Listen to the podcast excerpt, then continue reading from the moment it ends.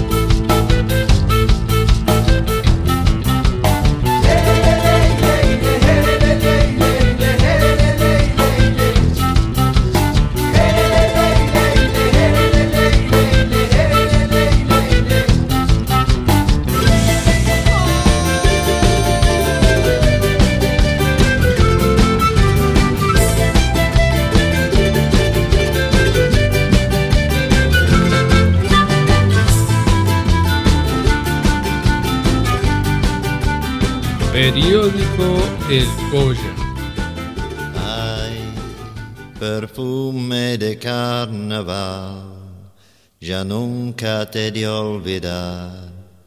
Tu piel llevaba el aroma de flor y tierra mojada. Bellos recuerdos que siempre los guardo dentro de mi alma. Para aquel que está lejos del pago, como yo, nostalgias le trae la música. Los gratos recuerdos vividos vuelven a cada una de nuestras vidas. Yo soy un gringo y aquí el folclore me hizo sentir como en casa, con nuevos amigos, como aquellos que tanto añoro. Agradezco al cantante inglés Kevin Joseph Sammy Duckworth Sami para los amigos, eh, la fuerza, el canto y el saludo en la presentación de este periódico, que hoy va a estar basado en las exploraciones humanas de temprana curiosidad. Cuando mi familia se estableció en Córdoba, más precisamente en las sierras, mi padre me hereda una valija marrón con unos bolsillos a los costados que cerraban con, con tiras. Comencé a jugar que tenía las herramientas para la exploración. Entonces salía empoderado por las sierras, llevando esa maleta y todos mis sentidos alerta. Fue, en aquel momento, el nacimiento de mi curiosidad eterna, la de buscar hasta la última huella de todo aquello que atravesaría mi infancia inocente. Ya de adulto, no necesité repetir el mismo esquema por todas las ciudades en las que fui viviendo. estas tampoco quedaron exentas de, de mis requisas minuciosas. Pero algo en mi soberbia no me permitió tener en cuenta que existían más exploradores en el mundo con técnicas muy similares. Cuando, por una casualidad, me entero de la obra de Ivana Margarucci, no personalmente, sino por una web que publica artículos de historia, pienso y me empieza a llamar la atención que hacía un trabajo científico sobre el anarquismo en el noroeste argentino, parte de Chile, Bolivia en su totalidad. Pensaba muy por adentro mío en los paisajes que tendría Ivana, esta investigadora, en sus retinas, sus las fotografías, los daguerrotipos, en tantos viajes al pasado, con esos sonidos tan diferentes, con la voz de Silvia Rivera Cusicanqui mostrándole esas fuerzas convertidas en letra. ¿Qué es lo que hace a un investigador encontrarse con tantos misterios y tantas maravillas? El porqué de buscar a donde no vive y el sentir a donde volvió a nacer. Hace poco, muy poco tiempo, ordenaba revista de los anarquistas de Salta. Algunos amigos que siguen publicando me las mandan, pero ahí me doy cuenta que no eran suficientes para empezar un podcast referido a ellos en aquella provincia. También busco en internet gente de Salta y de Tucumán, con la suerte de caer en la web más completa del anarquismo salteño. Estoy hablando de Ácratas de Salta, Tomen nota, pongan en la web Ácratas de Salta, hasta con un mapa sobre el valle de Lerma, que se extiende hasta el Chaco salteño, abarcando toda la puna hasta Socompa. Me lleno de emoción al recorrer cada lugar con los artículos de la página. Me, puso en una posición en la cual podía oír las voces de los que dejaron este registro. Inmediatamente, por supuesto, quise tener contacto con estos investigadores. Me responden un mail, humildemente. Un ser maravilloso del otro lado, que ni siquiera sé cómo es su cara. Me dice, gracias por sus palabras, pero no soy salteño. No vivo en Argentina. Fui a Salta un tiempo, pero me interesé por estos temas y decidí hacer un blog. Sentí como se llenó la valija de cuero marrón que me había regalado mi papá. Y eh, entré en esos mundos para recorrer caminos de libertad. Y esos mundos que carecen de pertenencia del nacido y criado. Nuevamente me pongo el chulo. Me armo mi acuso y me voy a recorrer mi norte leyendo estas vidas. Gracias, Edgardo. Gracias, hermano. Gracias, Edgardo Diz, que me reúne con Julito Flores de San Antonio de los Cobres, con el compañero Saturnino del Guaitiquina, y ese olor del humedal de Tartagal, de Ledesma, de los apagones en los ingenios. Y ya en este momento tengo el poncho y las abarcas. A medida que, que voy hablando y, y voy diciendo esto, me voy convirtiendo en norte.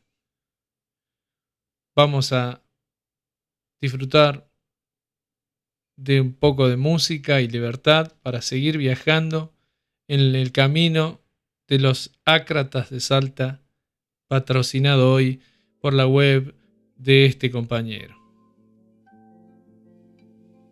Hace muchos años estuve, te había contado, en Salta, de manera accidental. Estoy, de hecho estoy escribiendo algo sobre, sobre cómo, cómo, cómo me aproximé al anarquismo salteño. Te había contado que conocí a Juan Farfán que era gasista, plomero y naturista y vegetariano. Y, a partir de conocerlo a él, compartí, compartí dos meses viviendo con él en Salta. Me invitó a su casa y, y así pude conocer todo el núcleo de sus amistades, sus compañeros. Y, estuvimos charlando un montón sobre el anarquismo salteño. También conocí a, a otro compañero que se llama Miguel Durán. Y a partir de ahí, de conocerlos de cerca, en las conversaciones, en las distintas charlas, tanto en la biblioteca que él tenía en Salta como en la casa de Miguel, se iban dando charlas, debates muy interesantes. Y ahí me picó un poco el, el bicho este de la curiosidad de saber qué, mm, que había sucedido con el anarquismo salteño a principios del siglo pasado y bueno, empecé a, a tratar de, de hilar fino en algo que, como decís vos, si vivís lejos es difícil. Y si vivís ahí también es difícil, porque la verdad que encontrar material relacionado sobre, sobre ese punto es muy, muy difícil. Me llevó mucho tiempo de, de rastrear, de buscar. Pero bueno, nada, después de tanto, mm, tantas horas de, búsqueda, diría muchas, muchas horas, eh, nada, pude, pude empezar a, encontrar algunos, algunos puntos. Pero también hay que, mm, nada, en esto, bueno, tampoco soy investigador, me fui formando, fui aprendiendo, fui consultando, fui preguntando. Mucha gente, compañeras, compañeros que me fueron dando su visión o lugares donde buscar o donde preguntar. Eh, así que mm, eh, Ivana entre ellas y, bueno, ahí en el blog figura los agradecimientos.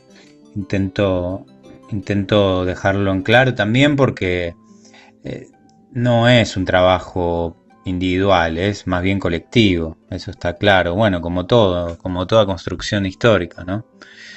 Así que, mm, bueno, gracias a todos los aportes fui, fui llegando a, consolidar el blog, a, mm, consolidar eh, ciertos aspectos que me gustaba o me interesan destacar, como las luchas obreras que en Salta son desconocidas, las de principio del siglo pasado y especialmente las, vinculadas con, el anarcosindicalismo o, o las otras tendencias que habían como anarco-bolcheviques o individualistas o, las más afines a la fora. Así que mm, a partir de una cantidad de datos que fui relevando con, con el tiempo, ya no sé cuánto tiempo, puede ser tranquilamente 10 años por lo menos. Fui más o menos armando los textos, pero bueno, tengo más textos en mente en proceso y en vista de, salir, uno sobre la prensa y, y, bueno, y demás cosas, biografías, no sé si pudiste ver o si has podido ver las, la que publicaron, accedieron a publicar en el CEDINSI, y así pequeñas entradas biográficas, porque también la vida de cada uno de los personajes también resultan muy interesantes y también son, bueno, omitidas, ¿no? Por así decirlo. Así que nada, también se trata de, en algún punto, de rescatar un poco a esos nombres, apellidos olvidados también, ¿no? De, las luchas de, cada lugar, de cada pueblo. Y básicamente eso, digo, eso es lo que te puedo contar de... Barreno, herrero de Pailaviri, deja tu guante de cuero. Herrero de San José, deja el martillo en el suelo. Pailaviri y San José, mellan todos los barrenos y ustedes deben forjarlos como a una rosa de nuevo. La piedra de Pailaviri quiebra la flor del barreno, la roca de San José le apaga su ojo de fuego. Herrero de Pailaviri alza la rosa de acero y con el de San José marca la cara del cielo. Digo patrocinio en el intercambio. No hay intercambio de dinero. Si bien la recompensa es mucho mayor que lo que vale el dinero, quiero hacer la, la aclaración. Les voy a comentar de qué se trata Ácratas de Salta. Se propone reunir y publicar distintas fuentes de información sobre la historia del anarquismo en la provincia argentina de Salta. Gran parte de estos documentos no han sido publicados ni han sido tenidos en cuenta por los escasos trabajos que han tratado el tema. En estas piezas del rompecabezas y las que aún se están procesando, nos permitirán aproximarnos a una cultura y a las experiencias de estos luchadores sociales en la sociedad salteña de los últimos 100 años. En esta primera sección recorrerá diversas expresiones de la cultura crata en Salta, en especial de las experiencias y prácticas durante el periodo de 1920-1930. Allí publicaremos todo tipo de documentos, como cartas, manifiestos, prensa editada en Salta, referencias a la prensa acrata y también en la prensa conservadora. Me sale mal, conservador es medio difícil para decir hasta el día de hoy. Comenzaremos con una breve introducción a cada uno de los aspectos que representan a la cultura crata en Salta, e iremos entrelazando el material, agrupándolos por temática y desglosándolo de manera cronológica para poder seguir la evolución durante la década de distintas agrupaciones y publicaciones que circularon. Estos testimonios nos describirán las numerosas agrupaciones de la ciudad capital y la provincia. También aportarán datos sobre las distintas tendencias ideológicas, las publicaciones que se editaron localmente y las que se recibieron desde otras regiones, las referencias al movimiento salteño en publicaciones de otros lugares, las organizaciones gremiales y el surgimiento de espacios de encuentro y debate. En este recorrido abordaremos, entre otras cosas, las giras de propaganda, las campañas en solidaridad con Sacco y Vanzetti, Radovisky y otros presos políticos, la desconfianza ante la política partidaria, la intensa labor cultural y los vínculos con otras organizaciones de la región y del exterior. Esto escribe Edgardo Diz en su sitio web, son sus palabras, y como que arengan a saltar a ese mar interminable de documentos y, riqueza que tiene esta web. Mi nombre es Nahuel eh, Tupacacho. Yo vengo de la Puna y voy a recitar esta poesía. Yo jamás fui niño, primero en quechua, y eso lo dedico a los niños de la Puna. Ñoca maika y el que canichu. Así ni pichaki, uyay pispiña, wasay pis hatun, achay pis anaj. Kasamanta makipis chaktaku, pusa huatas kani mana er que canichu. Uyhay pas wasampi, orkopi purikuni, estansay muraykuni, llanta que picusca. Ninata pukuspa, waskaita mismispa. Pachak manatianchu, erke kanaypaj. Watakunapis purintukuypis hinalla. Ñuño mote kachitakari miskini. Ukaura puhlayni, alpujero kallantaj. Tukuchaykuna niwamana erke kankichu. Lata pesco, puhlayni, uhtata kunturmanta. Uhuru kamionei alimanta purunyaj. Kau rasak atu atil chay masika. Tuku chay kuna niwa mana erke kan kichu. Uyay pis hatun runahina. Purinipis kalyantaj. Kakalisnipis chaktakun. Orko rumikuna raiku. Tantanya punchuipis ancha kalpahu wairah raiku. Raiku.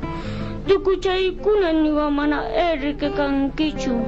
Rayos magos, mana canchu, el que punchaini, mana tianchu, jerkipis mana pun canchu, el que cacunaipac. Ahora voy a restar la poesía Yo jamás fui niño en castellano. Yo jamás fui niño.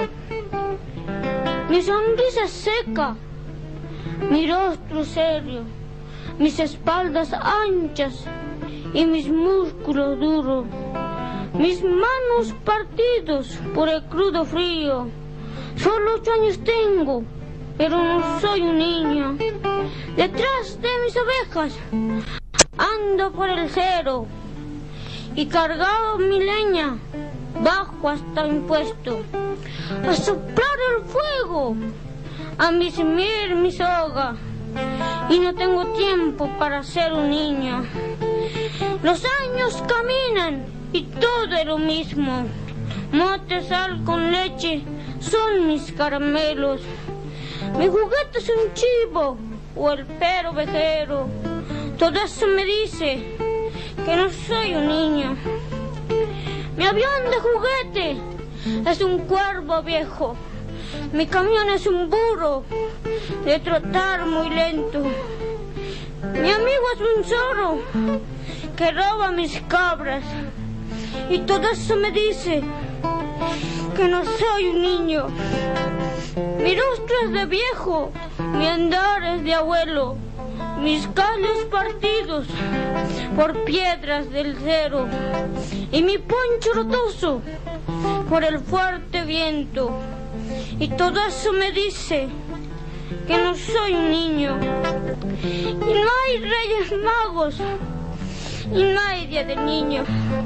Jamás tuve suerte de poder ser un niño. Gracias. La verdad que me, gustaría poder terminar en algún punto este, este viaje que comencé en estos relatos, eh, también en, un sentido más bien autodidacta, porque la verdad que no nunca había escrito, así que también para mí es un desafío y eso me, demora me demora en poder completar cada una de las cosas que más o menos tengo en mente. Como te contaba ahora, estaba con el de la prensa, eh, había terminado uno del Guaitiquina, eh, pero claro, me, aunque tengo la información más o menos, ahora lo que me cuesta es poder cerrar, poder vincular, contrastar fuentes, ir hilando de alguna manera también, ¿no? Que sea que sea entendible. Ese es el desafío que tengo ahora por delante, que, bueno, espero poder completarlo. Entre las ideas que tengo también son la de detallar cronológicamente cómo fue evolucionando el movimiento eh, sindical anarquista en Salta desde 1901 a 1930 Eh, en esa etapa, porque después también la verdad es que eh, empecé a investigar en otras etapas.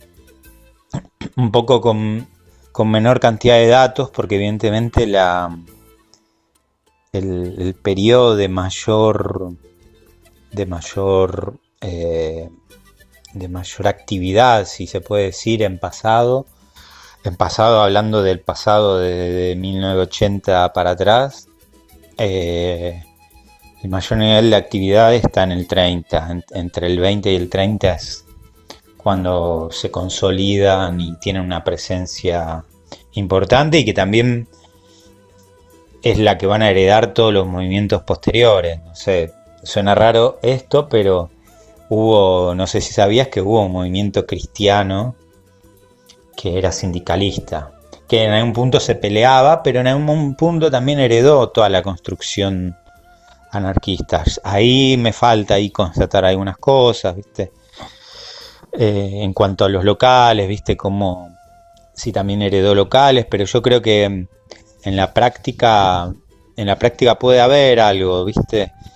Suena, suena extraño lo que te digo, pero, pero bueno, también hay que basarse en la iglesia. La iglesia católica tenía una serie de encíclicas hubo una visión también desde la iglesia para, para contener a todos estos movimientos de izquierda, entonces tuvo que, de izquierda digo en general, porque después vino el comunismo y, y entre anarquismo y socialismo, para contener eso armó, armó su propio sindicato muy hábilmente.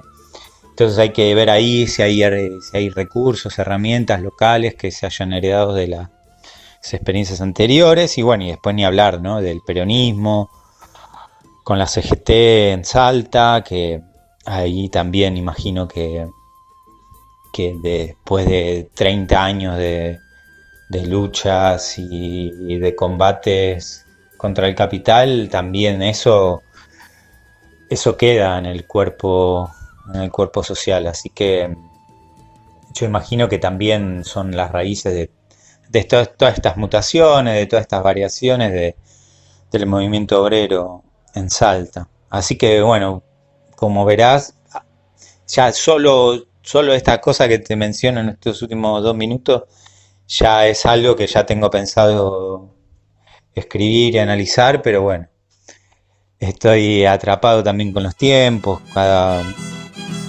que puedo avanzar de a poco según los tiempos, el trabajo.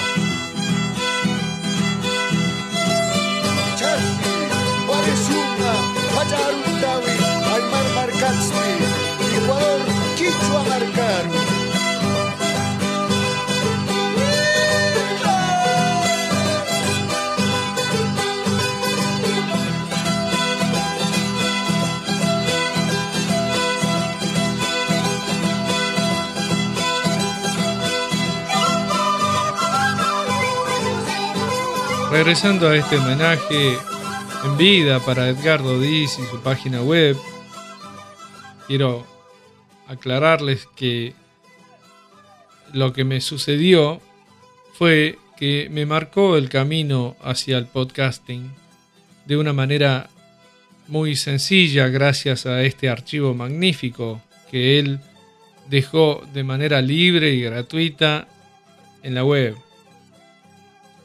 Quiero agradecerles a todas las personas también que colaboran, tienen inquietudes con este tipo de programas y comentan y preguntan. Si bien particularmente lo mediático a mí no me interesa, sino me interesa más el registro. Algunos me preguntaron eh, sobre archivos de audios que, no digo el nombre ni digo quiénes son los autores de, las canciones. Eh, en el podcast anterior era Ernesto Sábato, hablando sobre el anarquismo, lo pueden encontrar en cualquier web que, ponen en, y lo encuentran. Y hoy está el Barba Castilla, que eso no sé si se va a conseguir tan fácil. Eh, son archivos que me han enviado. Y la música corresponde a Perú, a Ecuador, a Chile, a Bolivia, a quechua parlantes que normalmente están fuera del copyright. A ellos les interesa cantar y divertirse y compartir la música. También hay autores independientes, los cuales me hacen llegar sus obras y les agradezco infinitamente que colaboren con este espacio. Y bueno, eh, los poetas, los poetas que de, la revista El Pájaro Cultural de Salta, que lo pueden encontrar también en la web, en, varias redes sociales. Y bueno, van iluminando, como lo, hizo Edgardo, van iluminando poco a poco el camino de, de la libertad los senderos de la libertad, como dice el poeta Juan Agüerma. Creo que hoy con la ayuda de todo este material, la entrevista clandestina, respondo por qué miro tanto para el norte y no veo otro paisaje en el mundo. Y la verdad es que me gustaría cantar coplas ballistas en Andalgalá contra la mega minería. Sí, me gustaría también perder este acento de migrante que me delata mis malas intenciones de ser quien no soy. Y a veces me siento, abrazo un charango y puedo escuchar esas voces lindas que en ronda colocan lanitas de colores a las llamas. O también ese calor del fuego en una señalada me enciende esta curiosidad del mundo que está detrás de los cerros y muy adentro de mi alma.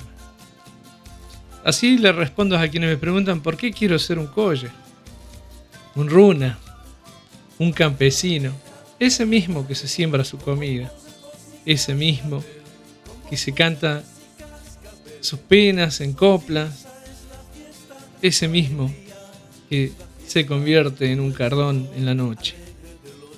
Yo quiero ser un yactay, regalarme una caja bagualera y así empezar un canto improvisado que, me devuelva la vida, que, me quite el hambre, como decía la coplera catamarqueña, canto porque me quita el hambre. Y me encuentre con otro runa, así, de, de ropa simple, dientes grandes, y se alegre mucho de verme como mi amigo Ramón de Cachi Adentro. Nuevamente, vuelvo a invitar a recorrer Salta de 2000 890 a 1935, en los viajes de Gerto Diz, en la web Acratas de Salta, wordpress.com, va a quedar el link pegado por primera vez en la historia del, del Colla, vamos a poner una red social acá, o una web, como quieran llamarles, y mm, un abrazo de poncho, para todos, para todos los que hablan español, hablan quechua y otras lenguas como sami. Huac, Buticama, Tincunacama. Hasta luego, hasta el próximo encuentro.